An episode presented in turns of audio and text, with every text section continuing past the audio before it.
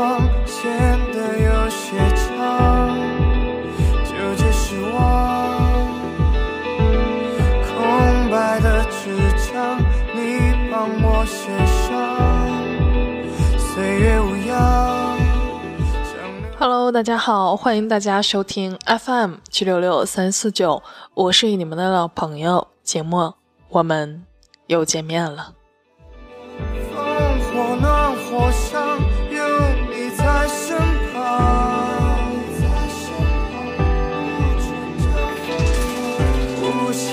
雪花，一碰就融化，飘散远方。谢谢你愿做风流浪，吹散雨无双，死火生长。今天呢，要与大家分享的文章来自吴小诗。我脸上有道疤，我还挺喜欢他。特别熟悉我的朋友会知道，我脸上有一道疤，在嘴巴的上方，鼻子的下方。这道疤陪了我十几年了。刚开始的时候还挺懊恼的，觉得女孩子脸上有疤好自卑。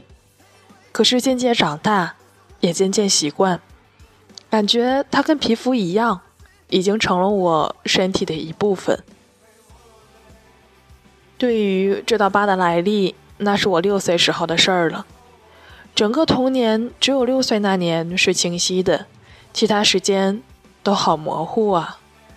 大概孩童的记忆都是那样选择性的吧，记住最美好的，亦或是记住最不美好的。那个时候，我跟母亲二人在她工作的医院附近租房子住，租房子住。说是附近，其实步行也得二十来分钟。母亲很节约，平时都是步行上下班。母亲每周要上两个夜班，夜班的时候就留我一个人在家睡觉。有时候我也撒撒娇、发发嗲，不愿意一个人睡，他只好把我带到单位，让我住在医护人员的休息室，值班途中可以来看看我，下班再把我带走。我孩提时期有很多的时光是在医院度过的，不是生病，仅仅是因为我没有地方可以去而已。有人说自己是胡同里长大的孩子，有人说自己是田埂里长大的孩子。让我说的话，我大概是个医院里长大的孩子吧。医院里长大的孩子有着许多同龄人没有的经历。我拿大型号的注射器当过游戏水枪，拿装满热水的吊针瓶当过暖水袋，拿笔芯儿扎破试管。再裹上医用胶布就是圆珠笔。喝酸奶时找不到吸管，拿消过毒的铁针头一样可以喝奶。现在想起来，好像这样的童年有那么一点点惨，但当时我是乐在其中的。当然，最乐的不是这些，最乐的是母亲在妇产科工作的那些日子。我一到单位就有吃不完的糖果。饼干和红壳鸡蛋，都是刚生完宝宝的家庭送到值班室来的。这不是送礼，这是分享喜悦。可是那天之后，我就再也没有吃过妇产科值班室的美食了。那天母亲下了晚班后把我叫醒，我因为起床气而不愿意走回家，执意要打车。母亲拿我没办法。只好奢侈一回，带我打车回家。我和母亲坐在出租车的车后座上，没有完全睡醒的我晕乎乎的。那天真是个中彩票般的日子。司机师傅是个新手，那是他第一天开出租车，我们是他的第一单客人。回家要经过一处窄路，窄路一边是居民家的围墙，一边是一条小河。大概是司机师傅太紧张了，经过这条窄路的时候，车子先是蹭到了围墙，然后他大力打了一下方向盘，我们仨就连人带车冲进河里了。就在出事的那个瞬间，还在犯困的我被身旁的母亲一把搂进怀里，她按住我的头，佝偻着身体把我包裹住，包得很紧，很紧。砰的一声，整辆出租车翻身倒扣在河里。即便这样，我依旧还在母亲的怀里。周围的路人纷纷下水来帮忙。把我们三人从河里拽了出来，我什么事儿都没有，就是有些流鼻血。司机师傅也没有什么大碍，只是母亲的表情很痛苦。那时候我不懂事儿，我并不知道事情有多么的严重。我当时居然在想，司机方向盘上边放的那一沓零钱都漂在水上了，那些一块、两块和五块就要被水冲走了。好可惜。后来母亲被送往医院，诊断结果是腰椎骨断裂。这个结果真的把我吓坏了。我以为母亲从此就要卧床不起了，就要当残疾人了。我特别的愧疚，大哭不止，觉得母亲这样完全是我害的。如果我不闹着打车，如果车祸的瞬间他不选择用身板护着我，也许……这样的悲剧就不会发生了。后来医生和母亲都安慰我说：“骨头断了没有那么可怕，能治好的。”我才渐渐好过一些。闻讯赶来的亲戚把我接了回去，大家都以为我只是流鼻血，其实不是的，我是鼻子下方被车窗玻璃刮伤了。大概是所有人的注意力。都在重伤的妈妈那，所以皮肉擦伤的我没有涂抹任何的药物，甚至没有清理伤口，这也许是留下疤痕的原因吧。出租车的司机也是个苦命的人，买出租车的钱都是借来的。他和他妻子一起来给我家赔礼道歉，拿着东拼西凑的一小沓钱，道歉的途中居然还扑通一声跪下了。我家人都很心软，没有再追究他们的责任，连后期的医药费都是我们自己出的。母亲结束了各种输液后，就出院回家静养了。为了养好骨头，她每天躺在硬板床上一动不动，光是看着都替她感到无聊。家里的电视在床头的左上角，躺着看电视，仰着头很费劲。我在床上给母亲支起了一面镜子，她无聊的时候可以通过镜子看看电视。母亲就这么在家里躺了好几个月，我也连着几个月没有在医院睡过觉。虽然从前很不喜欢医院里的味道和半夜走廊里急促的脚步声，可是如果母亲康复了，可以重新回归岗位。我愿意天天在医院里睡觉，保证不哭不闹。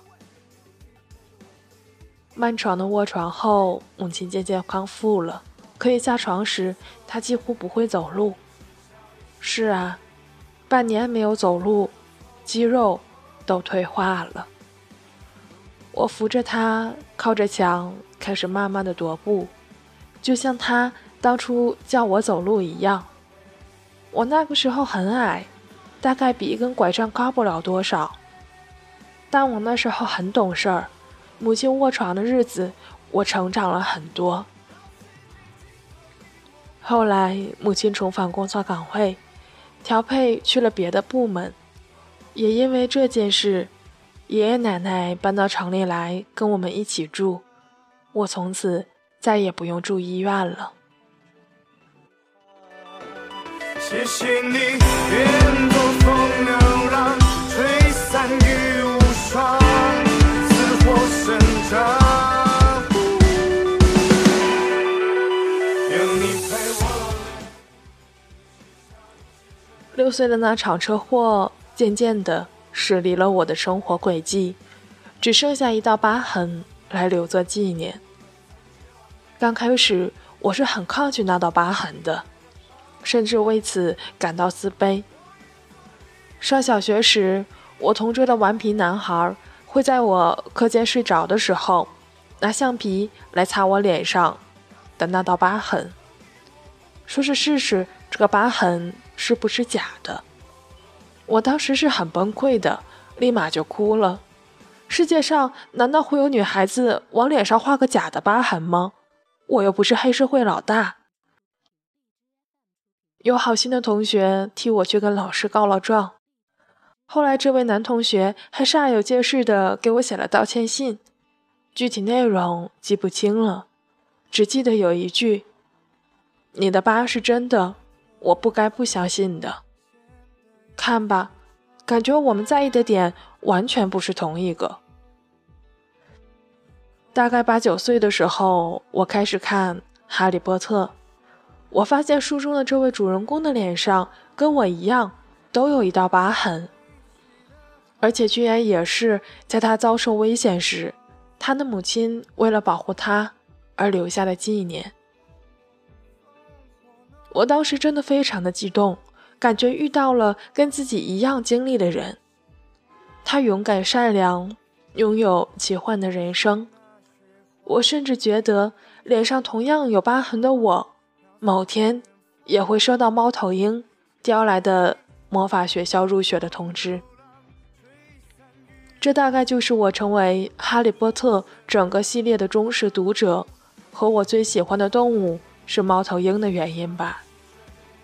他们在我因为疤痕自卑的岁月里，给了我关于疤痕的美好想象。在我漫长的成长中，跟母亲有着各种各样、大小不一的冲突。有的时候，我会觉得眼前这个女人非常的不可理喻，我怎么会有这么一个野蛮的老妈？可是，总在吵过后。闹过后的某个瞬间，不经意照镜子时，看到那道疤，我也会忍不住有些恍神。这个不可理喻的野蛮女人，也是车祸关头一把搂住我的那个女人呢？她是爱我的妈妈。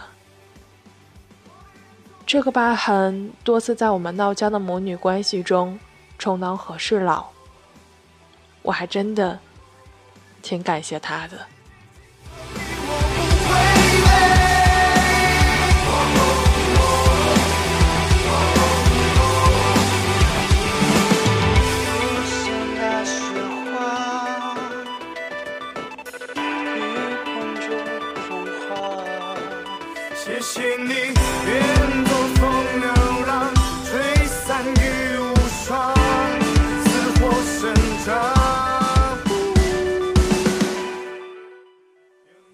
随着年龄渐渐的增长，我关于疤痕的介意也渐渐淡去，甚至有时当别人凑近了聊天时问我：“你嘴巴上那一块是什么？”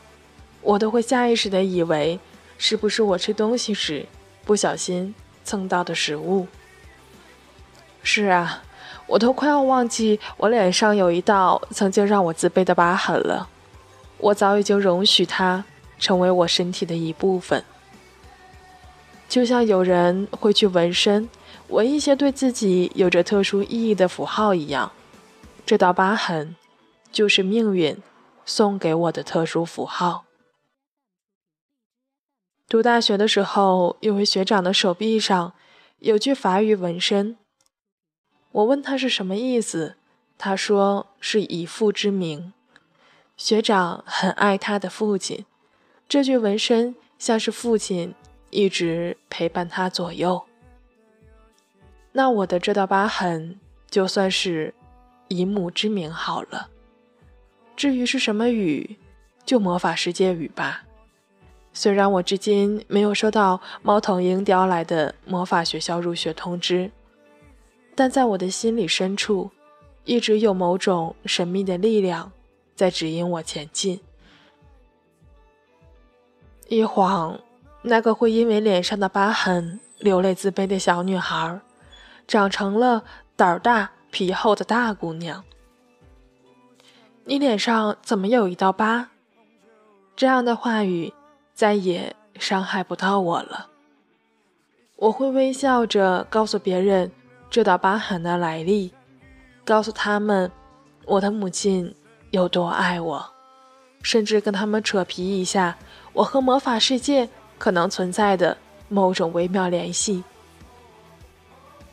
我脸上有道疤，我还挺喜欢他。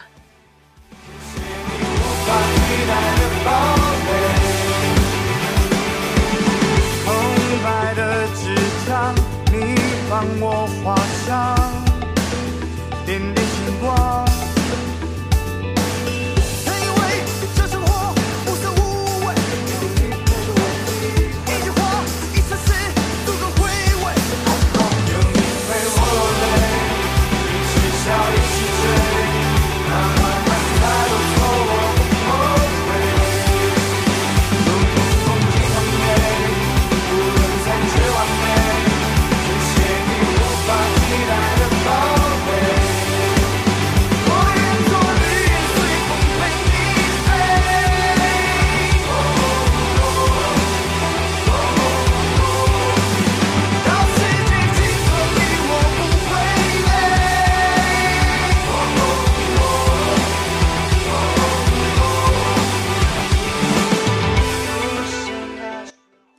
那到这里呢，本期的这篇来自五小时的文章就与大家分享结束了。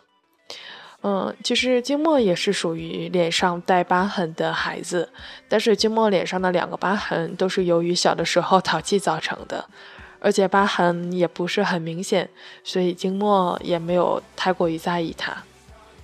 但我相信，在我们的生活中，可能有很多人，他身体上的某些缺陷和呃一些疤痕或者是一些什么其他的东西是不太容易去忽略的，所以也可能也会像文中的作者一样，嗯、产生过某些阴影，或者是让心情有一些影响。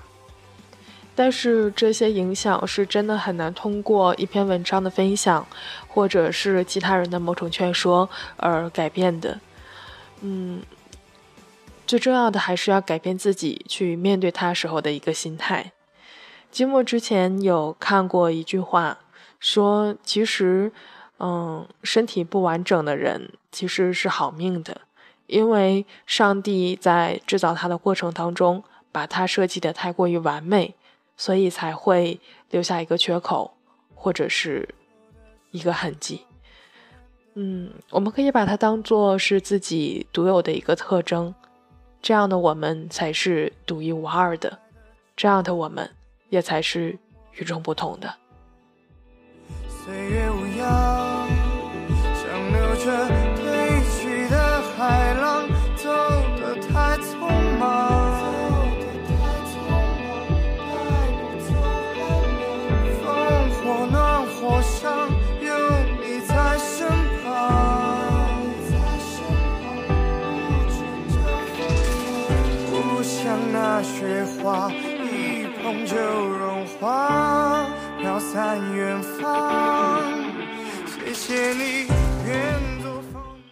那本期的节目到这里就接近尾声了。结尾的歌曲为大家送上来自薛之谦的《暧昧》。嗯，包括这首歌呢，静默已经把薛之谦上半年的四首新歌都与大家分享过了。你最喜欢哪一首呢？不妨留言告诉我。下期节目我们不见不散吧。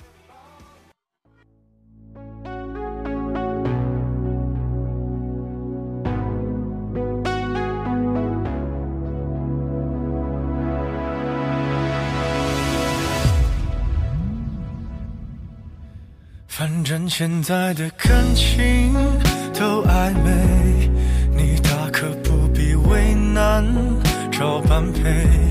付出过的人排队谈体会，趁年轻别害怕一个人睡。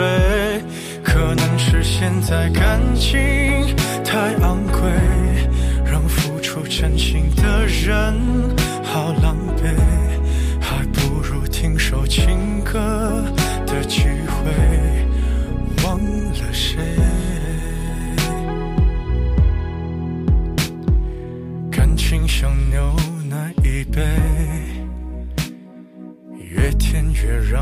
人生味，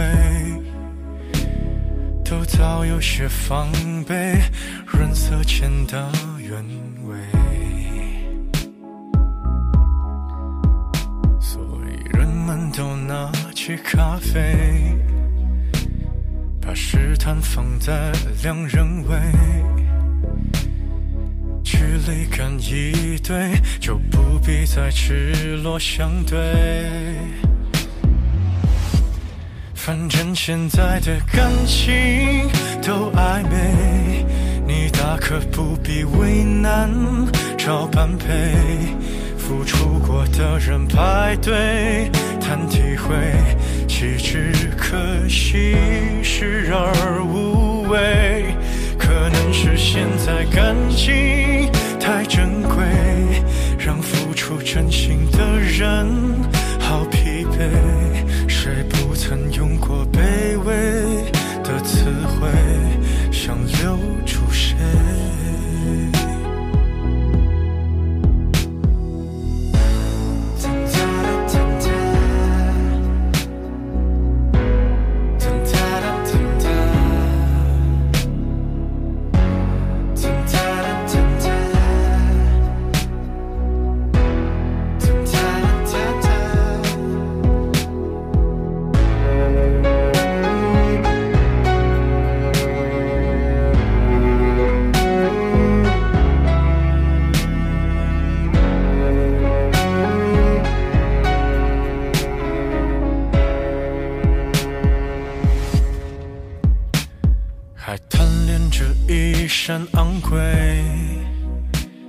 却输给了廉价香水。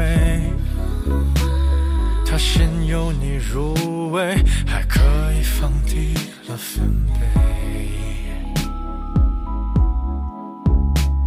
可感情越爱越妩媚，像烂掉的苹果一堆。